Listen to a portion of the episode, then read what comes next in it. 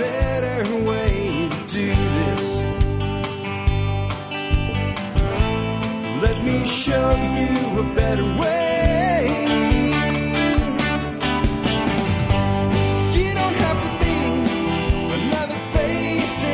Hi, folks, and welcome to another edition of Survival Podcast. This is Jack Spirko coming to you with episode 631 of the Survival Podcast. It's Thursday, March 24th, 2011, and I have a great show for you today. Uh, I have a great pair of folks on the line waiting for me to bring them on Kelly Coyne and Erik Knutzen, who are the authors of the book The Urban Homestead.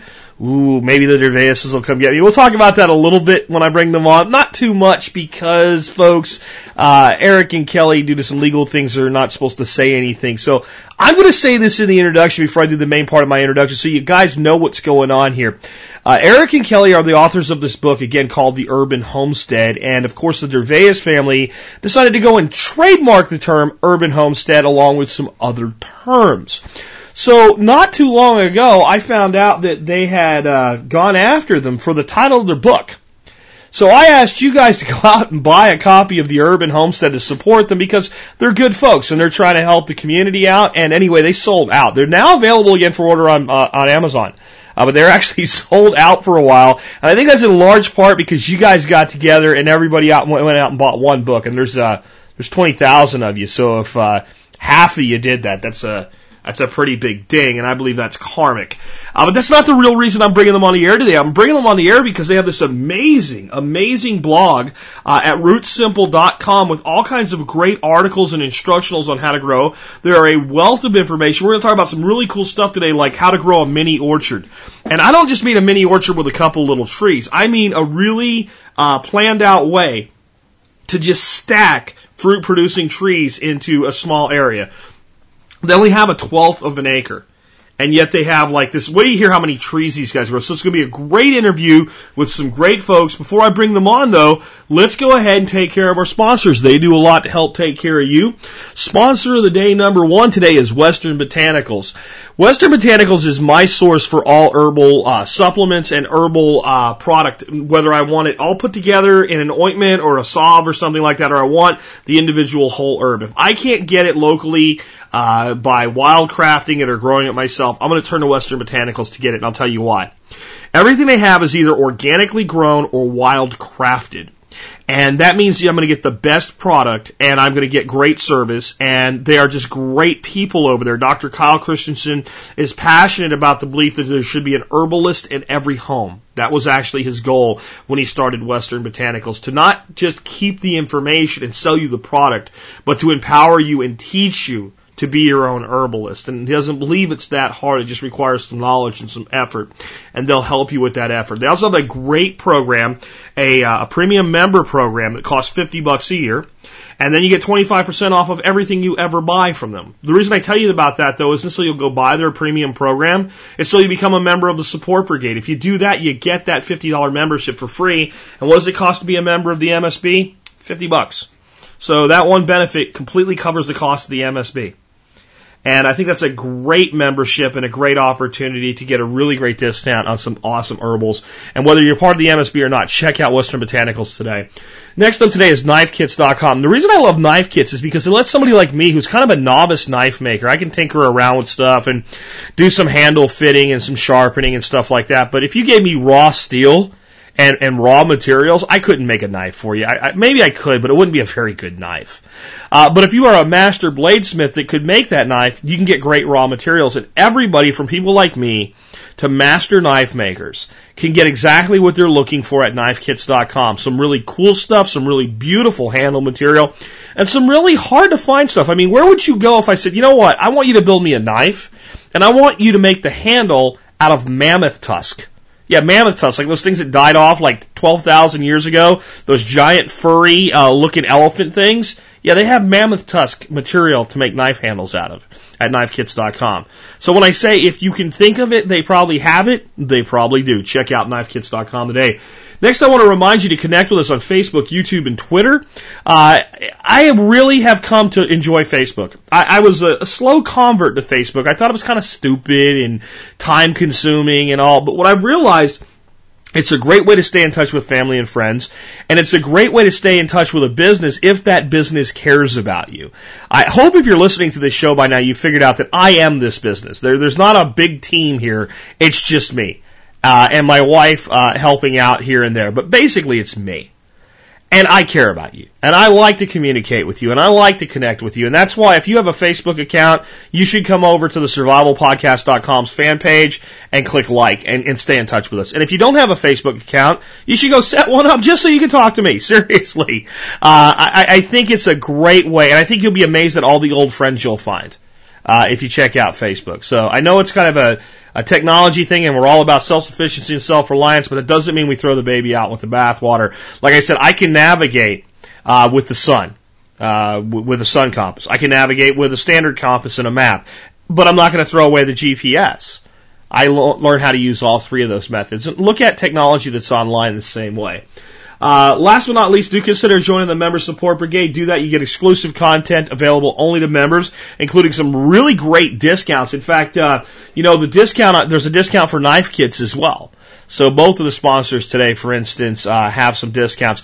I also don't know if it'll be in the MSB by the time you hear this broadcast, but I've just uh, wrapped stuff up with the Ready Store, and they're going to be doing a 5% discount for all Member Support Brigade members as well. I've got that confirmed so I can go ahead and announce it, and I've got some other people coming, some really great partners for the MSB coming in 2011, and remember, your support's what makes that possible. Uh, and what you're really doing is supporting the show at 20 cents an episode. All right, folks, as I said during the introduction segment, we are fortunate to have some great guests with us today. Uh, from rootsimple.com, we have Kelly Coyne and Erik uh, Knutzen. Did I get your name there right, Erik? Did I did I do that right? Jack, it's uh, great to talk to you. Hey, Jack. Hey, glad to have both of you with us. With us, as I said during uh, we were talking offline, I'll leave it up to you guys as who's talking when, and you can you can fight about it on your end if you want to. But uh, could you just start out with one of you anyway, telling us, uh, you know, what is RootSimple.com? Who are you guys? Where? How did you guys end up uh, doing what you do today? Well, we're married, so we are going to have to fight over the microphone here. So You go. you want me to go ahead, Kelly? Go ahead. So, um, you know, we've always been interested in gardening and doing things yourself and what used to be called, I guess, for lack of a better phrase, home economics. And uh, a couple of years ago, we started a blog. A couple of years ago, A couple of years ago, What? 2006, I think, at this point. 2006. And uh, that became a book called The Urban Homestead. And essentially, it just chronicled our life and our interests in learning how to be self-reliant, how to do things yourself.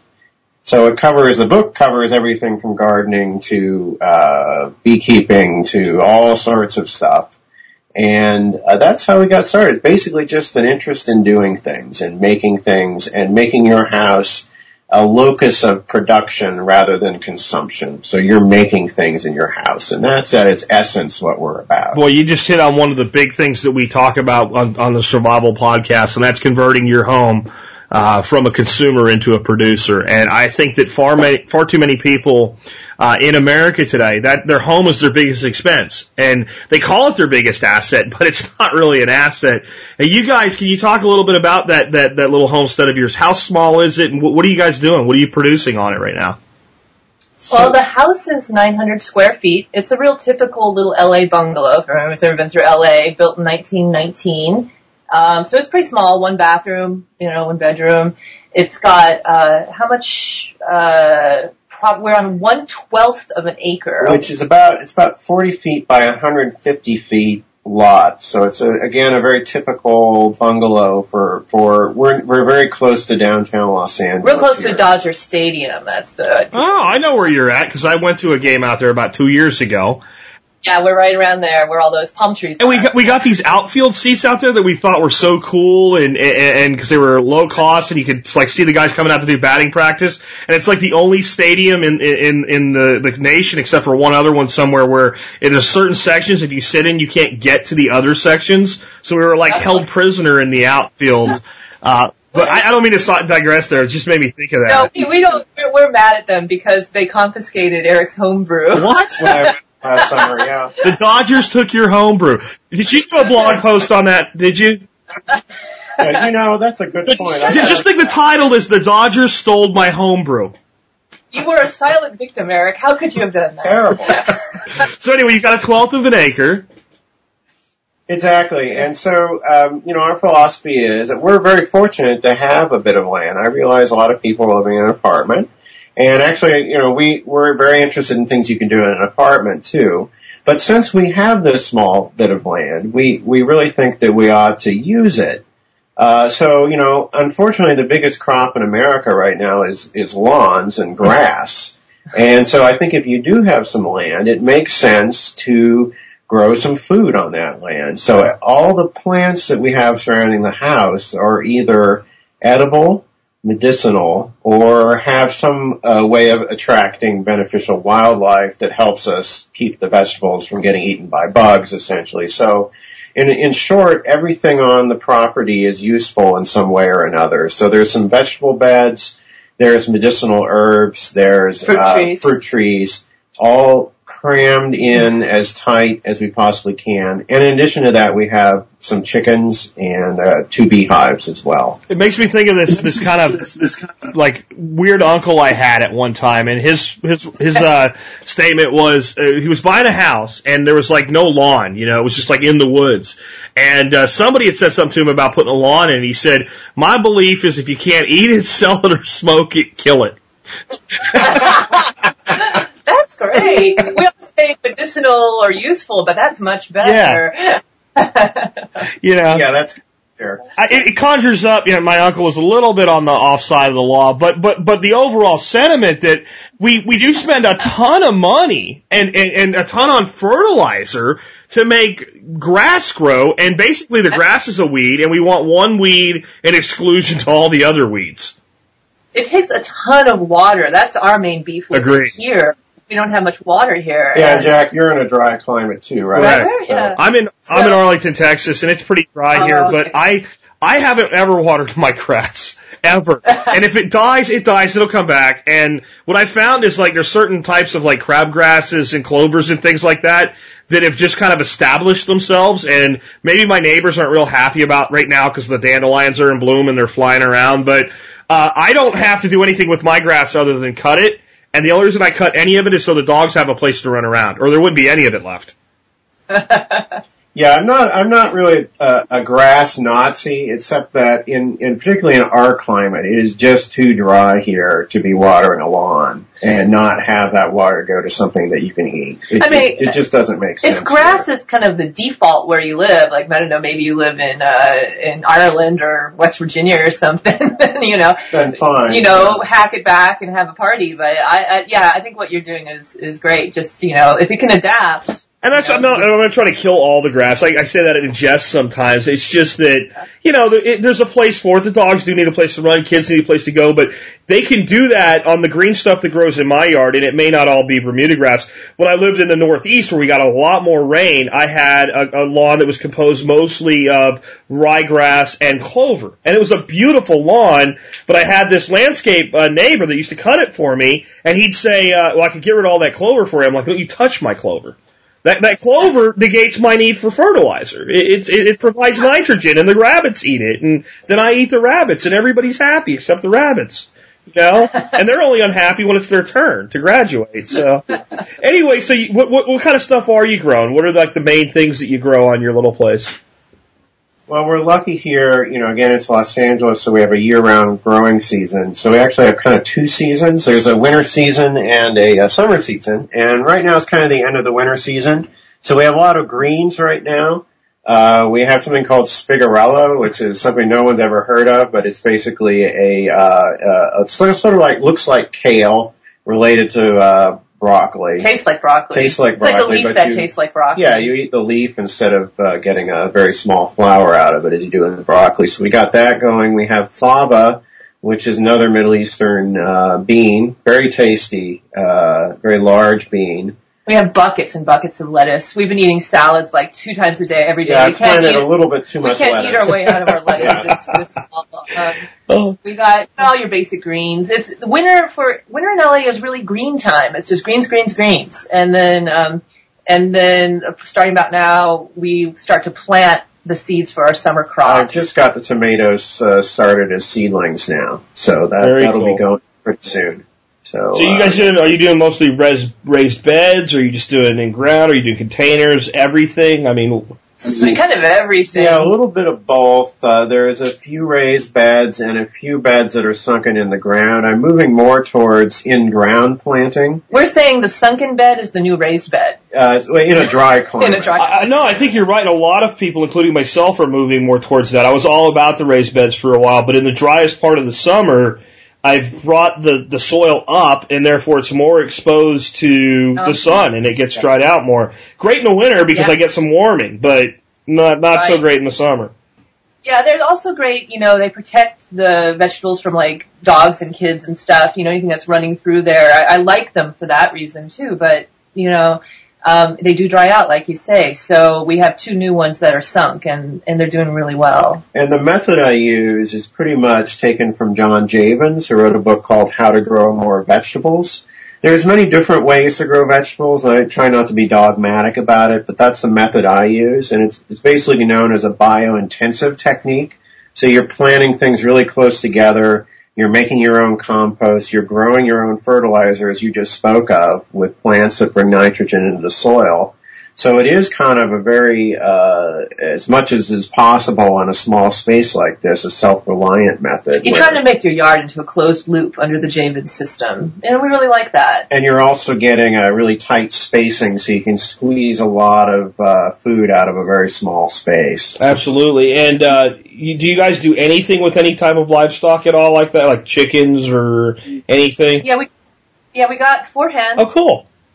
Yeah, and we got our bees. That, that's all we got in terms of livestock. It's a little too tight here for anything bigger than that. Sure. Yeah. Sure, understandable. But you got four four hens, so primarily for eggs, obviously. Then you're not uh you're not raising Yeah, meat so we- birds or anything. Me too. So, we do have friend, yeah. and I'm open to that in the future. It's just uh, we, we got too attached to these. Right. attached to four hands. that was a mistake. That's a, don't, don't name them. That's a, no name. Well, you can name them, but you name them like Stew, and you know, uh, Giving.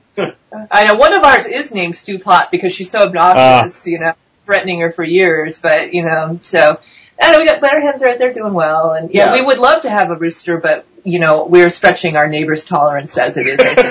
It's fun to stretch tolerance though, as long as you don't break it. Um, but yeah, I know what you mean with the crowing and the, you know things like that. So, uh, so you get your your chickens for obviously they produce waste that you can use for for for uh, fertilizer and and your eggs. Um, and then you've got bees. So how do you deal with? That's a great subject because I've noticed a lot of people I've gotten questions from. I want bees, but like my neighbor, you talk about tolerance level, you know, are going to be upset because all these stinging flying things are flying around now. Well, we always say bees, they're everywhere. Like, you know, it's better to have controlled bees in your neighbor's yard than, than crazy bees in your neighbor's roof that they're not controlling. I don't understand the logic of being afraid of contained bees. Uh, and our neighbors behind at least know that they're there. And love them, and like actually. them. So it is one of those things where I, I do recommend people talk to the neighbors about it. And there are ways that you can prevent the bees from being a problem for your neighbors. So for instance, our bees are surrounded on, basically on four sides by a tall fence which forces them to fly up. So they're not going into the neighbors' yards, they're not crossing someone's path. So there are some ways to position the bees so that they're out of the way of your neighbors. You It's- it's basically- being a good neighbor. At least on their entrance and their exit paths, you know, is what you're saying there. Because you, They're- Yeah, they have flight paths, and you can control those flight paths by just putting up screens. You know, it doesn't have to be anything very solid. Gotcha. Just put a screen or something up, or stretch a tarp, and they have to they have to bypass that. And once they're shooting high in the air, you know, they're not gonna they're not gonna come right back down again. So they're not gonna go right down into your neighbor's yard or back down onto your porch where you're trying to do something. because you bring up a valid point. I, I have bees all. I don't keep bees yet because my wife, very wise in her advice, says we're moving soon and you don't need any more stuff. Uh, that started about two years ago. And uh, I decided she was most of the time right about that every time she said it. But I have bees all over the yard anyway. I can, I, I'm looking out my window right now and they're playing on the dandelion. So we're it's a, it is kind of an irrational fear. And the other thing is, I was talking to this girl one time that we- we were talking about all this stuff, and she was like, "Yeah, I don't know about bees. I'm afraid to get stung." While she's petting my 130 pound German Shepherd.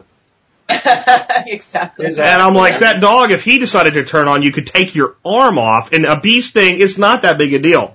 I, I mean, I'm sure you guys have gotten stung. I've heard every keeper gets stung. Oh yeah. It's part of it, but it's good for arthritis. Oh, cool. Let's think about it. No, we that's that you bring up the German Shepherd's true. Our, we had a Doberman. He just passed on recently, and uh, and we would always laugh because people are all down on us for our dangerous activities like keeping bees, and it's like nobody says we can't keep our Doberman. You know. You know, the, it, it's funny, the laws regarding chickens and bees are stricter than they are with dogs, and that was a funny thing about having this Doberman, who was very, who wouldn't hurt a fly, but nevertheless. uh, Theoretically, he could take your throat yeah, out. what's you more know? dangerous, a, a hen or a, a Hundred pound Doberman? Doberman. you know? Yeah. Yeah, I, I've never seen anybody in the hospital over a chicken. I just haven't seen it. I'm sure it's happened, like something like he flew and a guy fell off the ladder or something, or or what have you.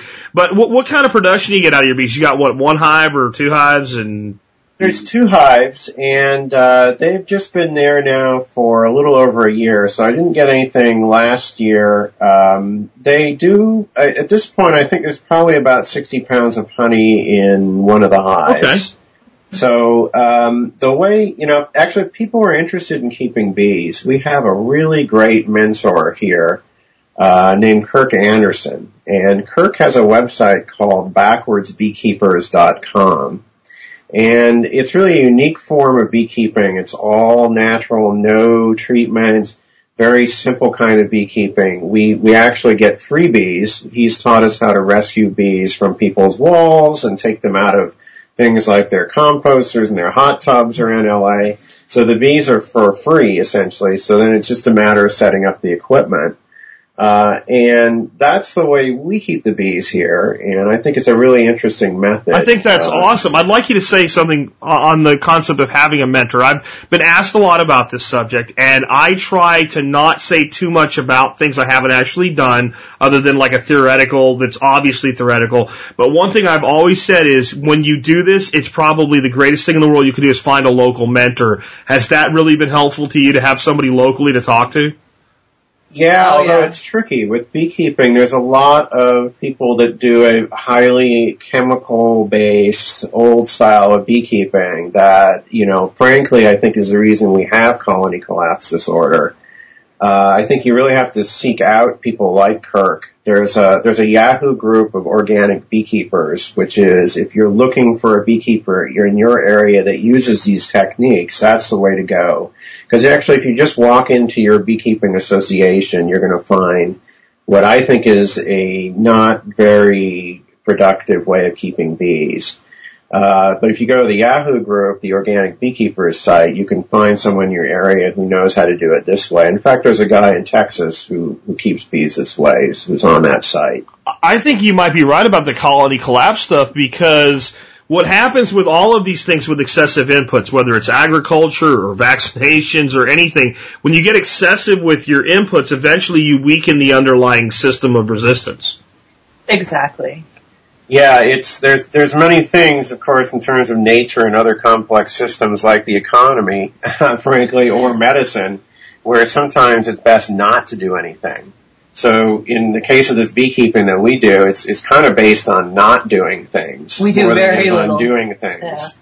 And because the bees are the bees, bees are feral bees, they're tough. They're tough little bees. Survival the They're, fittest. they're, it's, it's survival of the fittest. And we let them make their own decisions for the most part, believing that bees know best. Um, because if once you get into um, contemporary science of beekeeping, you find out that bees are controlled, kind of micromanaged on a lo- lot of levels that I think people don't understand. And, you know, if you're of our way of thinking, you start to think, well, yeah, you know, you're, you're, you're messing with a system that nature perfected. You know, why are you doing that? Mother Nature is the oldest system, and uh, it's the model, I think, for for redundancy and for resilience. So, in you know any kind of design question we have or question about how to do things, I always think the best way is to look at the way that nature does things. So it's a very permaculturist ethic. So are you guys i- into the kind of the permaculture world or is that just like an addition to it or I think a lot of stuff people are doing anyway is permaculture and permaculture is a lot of things but have you guys kind of dug into that world at all? Sure. I was a friend of ours, Larry Santoyo, is a, a permaculture teacher here, and I like what he says. Is permaculture is just common sense. So, uh, you know, yeah, I've read the books and interested in the ideas, but in, in essence, it is really just common sense. So I don't call myself a permaculturist. I certainly use the ideas behind it. Very cool. And what, what oh, you guys were mentioned too about like all the stuff that you're growing there. So you're on a very small lot, yet trees are part of what you're doing. And I get questions all the time from people, you know, I don't have enough space for trees. And I think it's about how you, how do you do that? So what, exactly. what are you guys doing to make that happen? Oh, this is something we're pretty militant about, the tiny yeah, orchard. Exactly. So, uh, just like we grow the vegetables intensely and close together, we also grow the fruit trees close together because we don't have the space for a normal orchard here. So what we do is we actually follow, and there's another great resource out there, and it's the Dave Wilson Nursery, uh, which is a wholesale nursery, but it has a huge website on how to do this called, I think they call it backyard orcharding so essentially you put the trees close together and this is the important part. You prune them so that they're more of a bush than a tree. Yeah. Because if you're living in a small house, you don't want a 30 foot uh, apricot tree or a peach tree or apple tree because you're going to have 300 pounds of fruit all at once and you're not going to be able to reach it and the rats are going to get it. So what we do is we prune the trees twice a year, once in the winter to kind of do the fine fine pruning, and then in the summer, just kind of hack it like a hedge, basically, so that it's small. So they're no taller than us. And, and so how, how much do you have in, in you know what side of an area and what varieties? And I, I would imagine you're also using dwarfing or semi-dwarfing rootstock as well. Yeah, and that's another good point is yeah. people do need to watch the, if when you buy a fruit tree, make sure that it lists the rootstock as well as the variety of the tree because it's not only whether it's dwarf or not. Actually, the dwarf doesn't actually matter that much as long as you're pruning it small because even a dwarf tree can get pretty big. But it does matter in terms of your soil type to watch what kind of rootstock you use. And that's where going to a knowledgeable person at a nursery can really help you in terms of picking that rootstock because it, it varies depending on where you are. But, so let's go over what kind but of yeah, exactly. So we're kind of in, being in California, we are in kind of a fruit tree, we're the land of the fruits and the nuts, right? So, um, it's so of like Mediterranean trees. Let's, let's it's we hard to remember them all, so let's start. Let's start at the bottom of the slope and exactly. work our way back. So, so we have first, a nectar plum, which is a nectarine plum hybrid, which is delicious. Very tasty. We have a quince tree.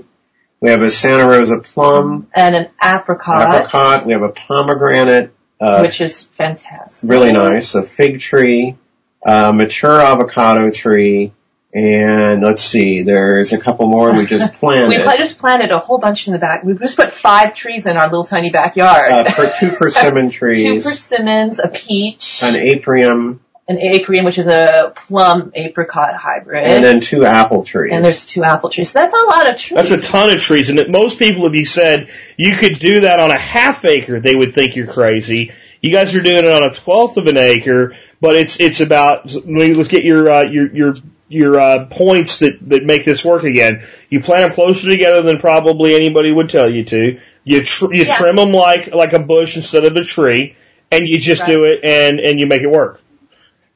Yes, and the other thing you can do is you go to the uh, Dave Wilson website, and they have a kind of a schedule of when the fruit comes to maturity. So if you have a small piece of land, you can plan out. Okay, I'm going to have peaches at this time of year and I'm going to have eight apples at this time of year so that you can plan your mini orchard. So you have fruit on your table all, all the, the time. Or, or, as much of the year as possible. Right, instead of having all of your fruit all at once and you don't know what to do with it. And do, do you guys bring in, uh, you know, we talk about trimming them like a hedge, but do you bring hedges and vines and stuff like that in as well? And if so, yeah, what do you do in there? Like, you know, blackberries or blueberry or, you know, um, kiwi or, or what have you? Yeah, vines, we love plants that just give you food and you don't have to do any work. You know, like perennials, like we have artichokes here. We're lucky to be able to grow them. A lot of food, no work.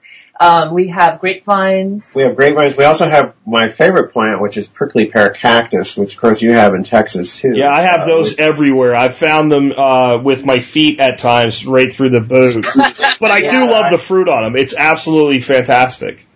The Yeah. fruit and the pads in the springtime are a really nice vegetable. Yeah, we eat the pads. grows without pesticides, grows without uh, fertilizer. grows whether you want it to grow or Exactly. not. Makes a nice. You can make a hedge out of it. You can feed it to cattle. Uh, all kinds of things. of Yeah. that- I'll, I'll tell you what else it does that's just phenomenal, but it takes a, you got to have a lot of patience to wait for it to work itself out. That's if you're into mead making at all. You make a mead using a mesquite-based honey, and, and Oh. you, you mix that with the prickly pear cactus fruit. Uh, and that needs Oh. to age for about two years, and then the, the, the initial process of making it's about six months, two and a half years. But it is, I, I- and I can't claim credit for it. A gentleman that, that kind of strayed me onto uh, the home brewing and mead making world, Charlie Papazian, who's well known in that circle, has a couple books out. It's in one of his early books, and it is knock you out amazing. That sounds delicious. We are coming over. well, once I get moved to Arkansas, you guys are welcome anytime you want. Come on up. We're in a flux now. Half our stuff's here, half's there, but you are always welcome up at, at, at the homestead. And uh, you guys can probably help me figure out what to do with. Uh, I've got about five acres up there. About two is usable, but I, you guys could probably go nuts on two acres with what you've done with a, a twelve. Oh yeah, we yeah. Space is a is a great dream of ours. Well, move east.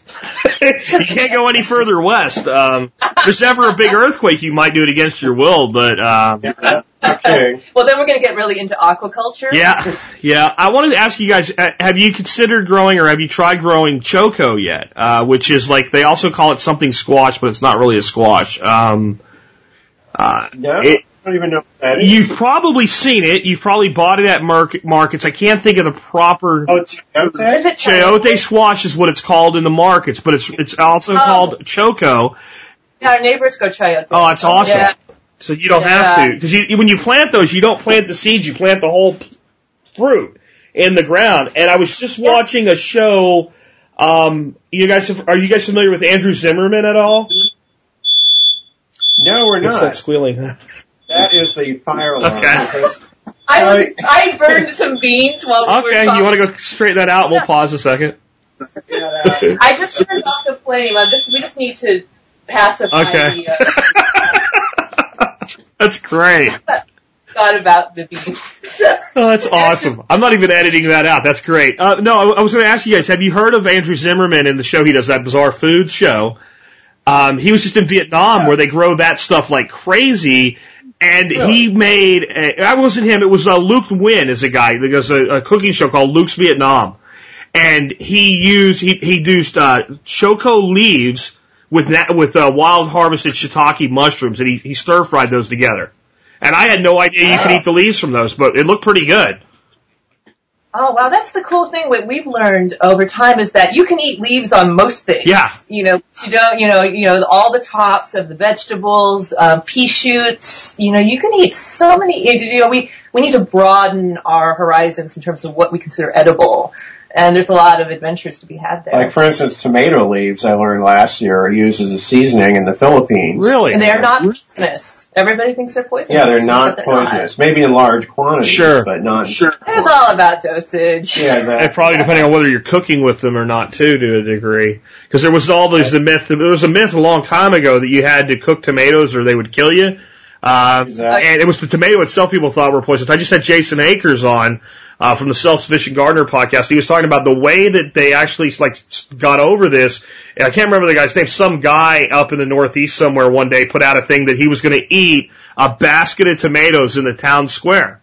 And like everybody showed up. This was around like 1800, 1804, something like that. And they showed up because they were thought he was going to die. You know, they're all like like watching a hanging or something. And he ate all these tomatoes and he walked away. And people went, "Huh, I guess you can grow tomatoes." So, what are some other unique things? You already gave me one plant that I'd never heard of before. What are some other stuff that you're growing that maybe I wouldn't find at the uh, Tom Thumb market? You know what's fun to grow is loofah. You know about Loofah, that? you mean like loofah gourd?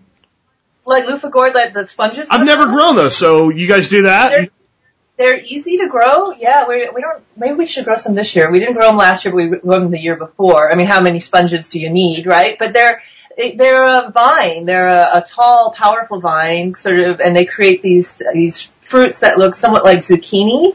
Um, but they're related more to the cucumber. Um, but they're big and green. They look like zucchini. Um, and they Uh, they're pretty tough and They're edible. They're quite they, well, pretty. they're technically um, in their homelands. People eat them when they're absolutely tiny, when they're really tiny, like it's kinda like finger, a like zucchini. finger sized. Yeah. Because of course they have that netted structure inside them, so they're not going to be good eaten for very long. We haven't tried eating them when they're little. Okay, so but when they get big, how do I turn them into a sponge? They don't probably look like that when they're out there growing, So right? they still they still look like zucchinis. You let them dry on the vine. Well, you can do you can approach it different ways. People do it different. I think you can let them just dry on the vine and let the vine die back. Um, very pretty vine. Wouldn't be ashamed to grow it up an arbor or something. It's got big yellow flowers. It's nice.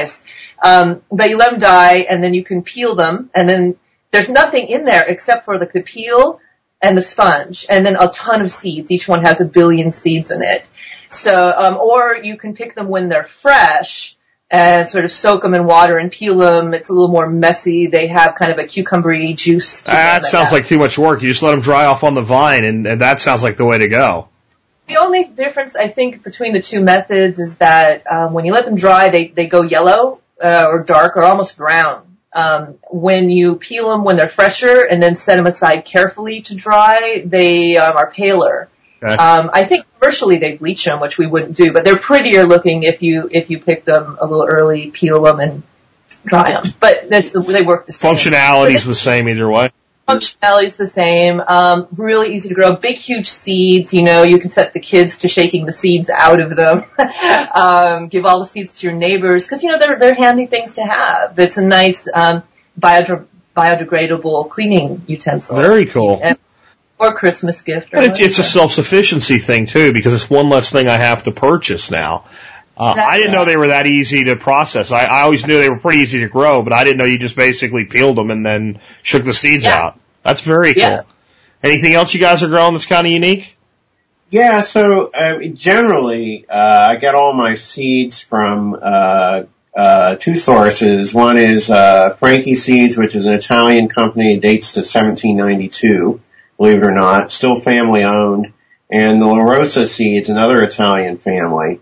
Uh, and uh, they come from a place called GardenEdibles.com and also from GrowItalian.com. And I really like the Italian vegetables. They tend to have a stronger flavor and a lot of things you can't find in the supermarket. I mean, endless varieties of salad greens and greens and chicories and things like that. So And of course, they they are obsessive about the tomato. The yeah, Italians. endless tomato varieties, Yeah. all very tasty. Uh, so that's one thing. The other oddball thing that I'm thinking about lately is grain. Now we don't really have the space for grain in our yard, but it turns out I know someone who runs a school garden and there's some vacant lots around here and so we're actually thinking of growing some grain this winter because as it turns out I've found out that, that Los Angeles used to grow a lot of its own grain a long time ago and it was a grain growing area. Uh, so that's one thing I'm thinking about. Another thing is because this is such a dry place, I'm thinking more and more about dry farming, and that is growing things with as little water or no water as possible. So I'm looking at some uh, varieties that are native to the Southwest here. like native beans, corns, and squash, Squash, that the Indians grew. exactly. Um, and you can you can uh, sort of by by breeding them out in your yard, generation after generation, you can you can create extremely drought resistant crops, which is something we're real interested in here. Absolutely. In fact, I was going to ask you guys, I've just come across something I'd never heard of before, and I bought some from a company called Native Seed, and they're what's called a tep, tepary bean, Prairie beans, yeah, and and they're yeah. designed to grow. I mean, they grow wild in basically the desert. They basically would the Indians would like flood an area in the spring and plant them into that, but then they didn't touch them again. And hopefully they'd get maybe one more rain, and that was it. And they're supposed to be higher in protein uh, than than most other types of beans. Yeah, yeah. I think that you're not supposed to water them, right? That's how you. No, if you overwater them, they die. They just they would flood Yeah. the field in the spring before they Yeah. planted them to get. yeah. And I mean, you got to think about a desert field. It's not like flooding your backyard. It's uh, Right. it's pretty sparse to begin with. How much water it's going to retain. I think you guys really need to um, when you get a chance, listen to the show that came out on uh, let's see, it was Tuesday. Uh, which is actually t- while we're talking, but not when everybody else is going to hear you. I had Paul Wheaton on, and he talked about uh, 14 techniques for completely eliminating irrigation. Very I think you guys would love that. Hugelkultur, terracing, you know, all, all different types of things. And just the way that, like, he calls it imaginary invention of irrigation. In other words, everything grew just fine until we started messing around with it. Exactly. Totally. Exactly. Yeah. Oh, you know who else is cool? Another great resource for your listeners is Brad Lancaster. Awesome. He's at Tucson. And, He's a writer. He's got books. Brad Lancaster. Um, he wrote. Um, it's this is for a dry climates. uh, rainwater harvesting Rain- for dryland, volume one and two. Really nice uh, resource in terms of how you can do things just simply with a shovel, basically. yeah, no high tech. To capture rainwater as it flows over your yard. So we use some of those principles, and then actually he has another program in Tucson which is really interesting, where he harvests the mesquite pods there, and then they have a grinder and they make a flour out of them. So that's one of the things we're looking at here on a neighborhood level is doing a harvest. Uh, we have a lot of oak trees in this area And carob and trees. carob trees, and we're looking at ways we can grind those and use those as resources. Those are street trees here. Wow. And there's just tons and tons of, of uh, So that's food. Absolutely, Yeah. especially the carob. There's a an immense Yeah. nutritional value there, and it's a little, to me, a little easier to process than acorn. Acorn is a great nutritional crop, but it requires a lot of uh, work to deep, get all the tannin uh, leached Exactly. away. But I mean, the native peoples lived on them. Uh, it was their form of bread, basically. Uh, my experience with acorn is you can make great acorn flour, and as long as you're mixing in some other type of flour to lighten things, you get a pretty nice product. If you make like an acorn cake out of just acorn, it's Uh-huh. not really good. Um, I didn't enjoy it. Crumbly and um, great added to stews and soups as a thickener. Great to make like acorn pancakes out of with you bring some flour into it, but a standalone. Uh, squirrels can have them, you know, if you can do it that way. But the car, I didn't know carob was like growing in the streets in, in LA. I didn't know you guys had that there. all over the place. The, we've heard, we just learned that the Seventh Day Adventists planted them, which I think is is pretty cool. they took the clue from the Bible because it speaks of carob. Uh, it's a locust bean, uh, and it's a very like one tree produces hundreds of pounds of of pods. So it's known as actually it's sort of a survival food in the uh, Middle East. Like they'll feed it to the goats mostly, but if they uh, need it, then people eat Oh, it. it'd be a great. Is, is it a legume? Is it? Does it fix nitrogen like Yes. locust? Yeah. Yes, it does. Huh? What's? See, I've never really looked at that because I don't know what the growing regions for that is. Is it? Is it like a zone nine or? It's a very limited growing. It's a it's a Mediterranean Ah. plant. So it's this plants here that I don't think grows in a lot of places, like olive trees and things like that. Olives, avocados. Yeah. Yeah, you guys make me jealous with the avocados. I'm going to tell you that right now. Uh, pretty yeah, nice. the avocado tree is the prize of this property. Yeah, it would be hard to leave our avocado Yeah. tree. That's avocados and the citrus. Those are the two things that are just uh, very, very difficult to do uh, at, at this this latitude, and as I move a little further north, even more so. But you were mentioning a couple of folks writing some books, but you guys uh, got some books of your own. Uh, your first book was called The Urban Homestead. Uh, and every- I think everybody's aware of the back, aware of the backstory there, so I won't beat it up or anything. But I asked people to go out and buy that because of that backstory with uh, some people that think they own those two words. And uh, you guys told me that book's now sold out, and that's why mine's back ordered. and I haven't gotten it yet. yeah, apparently it's back ordered on Amazon. So, Okay. or uh, it was for a while. I think it might be back. Yeah, there's a new shipment coming in. Yeah, they're waiting so. for that. So I'd like to say thank you to everybody that when I said go out and buy a copy of that book did, and uh, they, they, they can't, you know, uh, uh, they can't tell you. Uh, Kelly and Erik can't really talk too much about this because of some legal issues, but uh, the, what I'm talking about, of course, is the Dervaes family laying a trademark on a few terms, and one being urban homestead, which I think is absolutely ridiculous. And they actually sent a takedown notice to Google uh, for their listing on Amazon for the book, which of course was denied by Google because Google is run by people that are smart. Um, but I asked if you would like to support the work that. Uh, that, that Kelly and Erik are doing that you go out and buy a copy of that book. Apparently a lot of you did that. So that's just awesome. And I, I believe that's karma coming back around. And I'd like you to continue to make that a problem. And uh, even if it's back ordered, go ahead and order a copy. Great book. I'm still waiting for mine, but, uh, uh, I've, I've read enough of the reviews on it. I know it's a great book, but you guys have a new book coming out as well, right? Oh yeah, indeed. yeah. But first, I just want to say thank you for Yes. doing that, Jack, and and thanks to your to your listeners too. We got uh, we got a lot of uh, emails and comments on our blog right after you did that. So your, your listeners really stepped up and, and we really appreciate their, their efforts. There were a lot of very kind comments. and I Yeah. appreciate that. Well, you guys are making a positive difference, and that's what my show's about. That's what the whole. I mean, there's some bifurcation, obviously, uh, in different subsets and small groups, but I think the whole point of starting to grow your own food and taking control of your own life and going from producer to consumer is about making a positive difference in the world. And when people that are attracted to that see other people doing it and then taking the extra work and steps that people like you guys do to show people how, I think they're appreciative. So let me say thank you guys for making such a wonderful resource available. Thank you. Thanks, Jack. So what, uh, So yeah, so we have a new book coming out called Making It, uh, and it comes out in April, and it's essentially it's a follow up to the Urban Homestead with uh, some projects that aren't in the Urban Homestead and a few things that are maybe a little more advanced and detailed. Well, but no, it's what's cool about making it is that it goes from simple to complex. So there's actually a range of project difficulty that you could tackle. The way I think about it is that the Urban Homestead was sort of a why should I kind of book. It has some how to in it for sure, but a lot of it is about kind of opening people's eyes to the possibilities of what you can do in an urban environment or a small space towards self-reliance.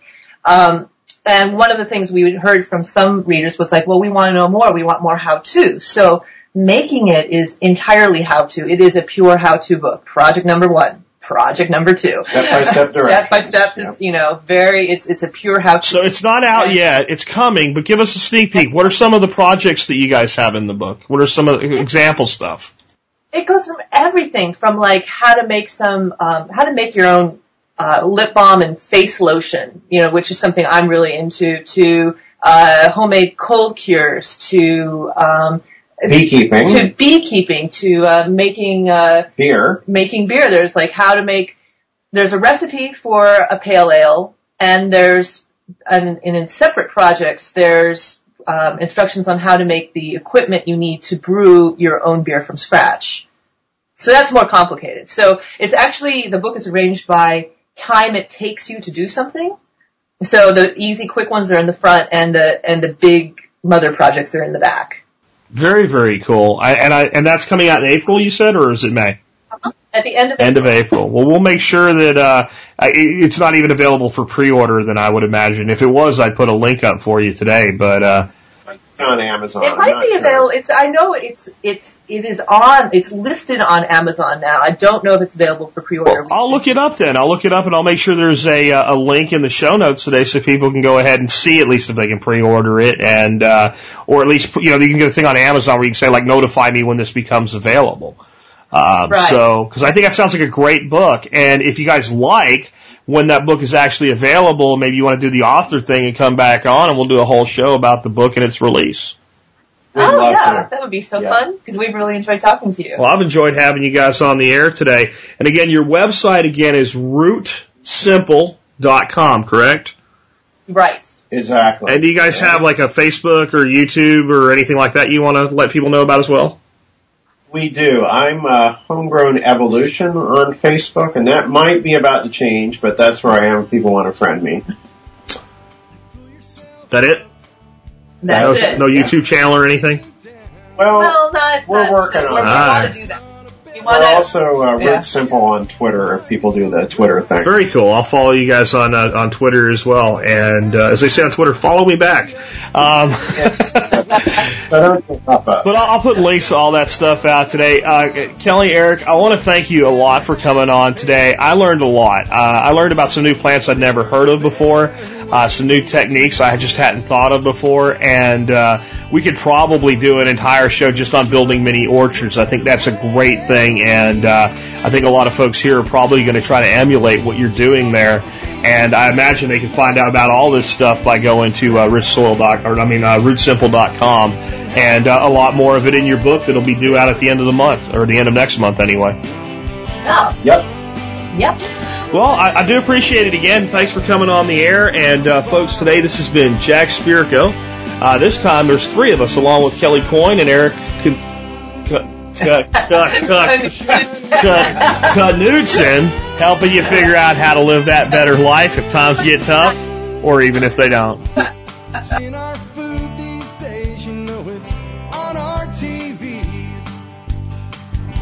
Sometimes we forget are what we eat. I don't know the answer. It's like there's nothing I can do. It's the price we pay, I guess, when we follow all the rules. There's a better way to do this. Let me show you a better way.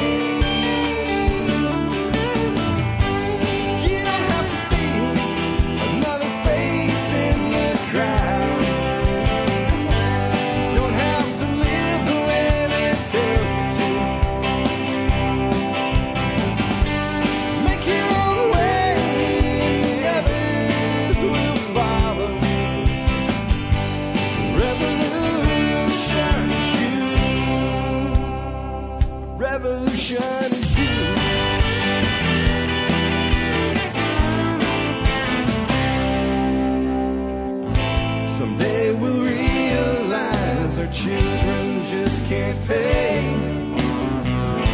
Cause nobody up there cares. They're living for today.